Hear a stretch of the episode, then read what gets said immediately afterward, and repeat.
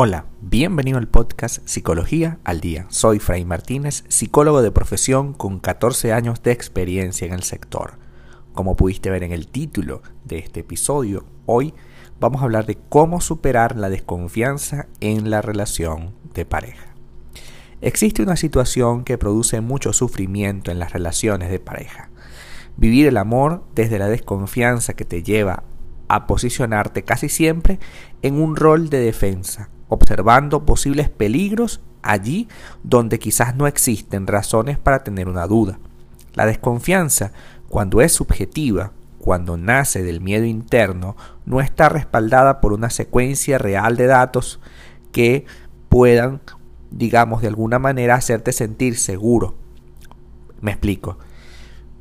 Cuando la desconfianza es por algo interno, es por ti, más no por las acciones que hizo el otro, es muy difícil de, tratar de superar, puesto que el problema es tuyo, no, no, es que, no es que él hizo algo que generó tu desconfianza, es que tú fuiste desconfiada o has sido desconfiada o de un tiempo para acá eres desconfiada por valores propios. Antes de saber cómo superar la desconfianza, es importante que analicemos el origen de esta situación. La desconfianza en sí misma es muy general si no la acotas en el marco de la realidad. porque me siento así? ¿Qué es lo que me preocupa en concreto? ¿Qué pensamiento puedo experimentar en esos episodios de desconfianza intensa? ¿Existe algún comportamiento real, observable de mi pareja que me haga preocuparme de esa forma?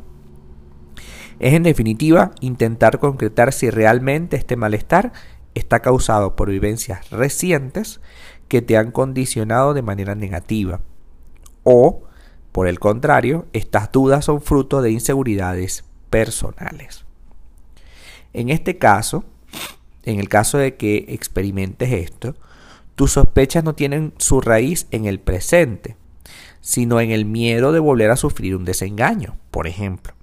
Estas preguntas pueden servirte de inspiración para comenzar un diálogo con tu propio miedo, es decir, para acotarlo, razonarlo y ponerle palabras. La frase que podemos utilizar es, sientes que, experiencias y decepciones del pasado están alterando tu felicidad actual. ¿Lo sientes así? ¿Te pasa? Em, entonces tenemos que revisar por qué esta experiencia pasada siento que se está repitiendo actualmente. Porque siento que esta persona puede volver a hacer aquello que hizo en el pasado. ¿Por qué lo siento así? De lo contrario, cuando te sientes desbordado por la inseguridad de la desconfianza, ese malestar te hace sentir indefenso, te hace sentir profundamente mal. Por miedo, perdón, por medio del diálogo interior, puedes hacer algo para avanzar más allá de ese temor. ¿Qué podemos hacer entonces? Primero ya lo identificamos. ¿Es algo mío? ¿Es una inseguridad personal que me lleva a desconfiar del otro? ¿O es una inseguridad producto de una acción? Es decir, si efectivamente esta persona me engañó en el pasado y yo tengo miedo que vuelva a repetir ese engaño, lo cual es perfectamente válido. Entonces, ¿qué debo hacer? Primero, vamos a trabajar este problema en equipo. Debemos saber que tenemos una persona que por supuesto va a estar lo mejor, dispuesta, lo mejor dispuesta posible a trabajar con nosotros esta inseguridad. Es algo que para esa persona tampoco le conviene, así que es importante que lo tengas como un aliado y no como un enemigo. No se trata de crear un tribunal, y en esto quiero ser muy claro, en el que los dos van a estar constantemente agrediéndose o diciéndose cosas y estando a la defensiva. Creo que es muy triste estar a la defensiva en este tipo de circunstancias. Es prácticamente imposible que la otra persona pueda salir sola de la desconfianza que tú le sientes. Es decir, tú le impones un tipo de desconfianza, una manera de, de desconfiar de él.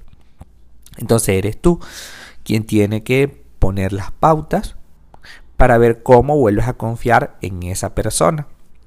Debemos tener objetivos a corto plazo. El objetivo general de recuperar la confianza puede acortarse en el tiempo a través de metas temporales más cercanas al calendario.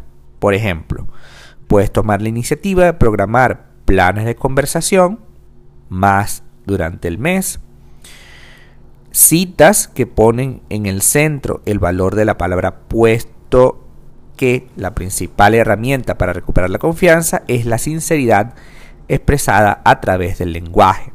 Por ello, para poder hablar abiertamente con tu pareja debes crear oportunidades propicias para que puedan hacerlo. Y qué mejor que programar planes divertidos que generan una disposición positiva en el ánimo para disfrutar de una buena conversación. Me explico. Muchas veces la desconfianza es producto de la incertidumbre, del no saber quién es mi pareja o realmente qué está pasando, ¿no? Como lo desconozco, desconfío. Es normal, a todos nos pasa. Entonces, planea salir con él, conversar, hablar, hacer cosas para que haya un clima propicio para que esta persona te explique de manera natural, sin forzar, sin crear un tribunal, como te lo dije al principio, y en este ánimo de mantener una conversación fluida, puedas volver a confiar porque ya sabes por qué actuó de una manera determinada. Tengamos entonces un plan de acción para recuperar la confianza en la pareja. Tienes que encontrar el equilibrio de rescatar la fortaleza y la virtud de esta historia de amor con el fin de encontrar un apoyo. Tenemos que corregir aquellos puntos que consideramos vulnerables y que están produciendo este distanciamiento para generar nuevos hábitos, unos en los que la inteligencia emocional esté presente. El perdón es un acto de libertad. Sí se puede utilizar, por supuesto. Pero es imposible recuperar la confianza en la relación sin tener capacidad de perdonar al otro o a ti mismo. Es evidente que la capacidad de perdonar también está en relación con la naturaleza de los hechos que se han producido y con la capacidad que tengas para gestionarlo. No es lo mismo que tu pareja haya sido infiel concretamente infiel a que tú te hayas imaginado que tu pareja te haya sido infiel. Es evidente que la capacidad para pedir perdón por imaginarlo es mucho más fácil que la capacidad para perdonar un hecho concreto, ¿no?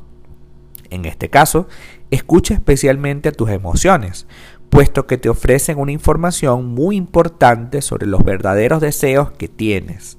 Si esta relación no te hace feliz, la idea de seguir compartiendo el futuro con esa persona tendrá un cierto tinte de tristeza. Entonces, de nada me sirve perdonar a una persona que me hace sentir triste, porque ese no es el fin de la relación. El fin de la relación es tener la suficiente empatía y la suficiente libertad o sensación de libertad para que podamos transcurrir en este proyecto sin mayores dificultades. Entendamos que para poder confiar en ti necesito demuestres tu valor. Y si yo soy el que está causando esta desconfianza, es decir, si la desconfianza es producto de mi propia inseguridad, tú no has hecho nada, yo tengo que hacer lo que tenga que hacer. Es decir, yo tengo que asistir a terapia, tengo que trabajar mi inseguridad, tengo que trabajar mi problema eh, para poder solventarlo y no seguirlo trayendo a la relación y no seguir destruyendo lo que hemos construido con tanto esfuerzo. Hasta acá nuestro episodio del día de hoy. Muchísimas gracias por quedarte aquí hasta el final. Si deseas saber más sobre mi contenido, www.fraymartinez.com. Para consultas online, www.fraymartinez.com. Y también sígueme en mi Instagram, arroba fraymartinez20. Muchísimas gracias y hasta el próximo episodio.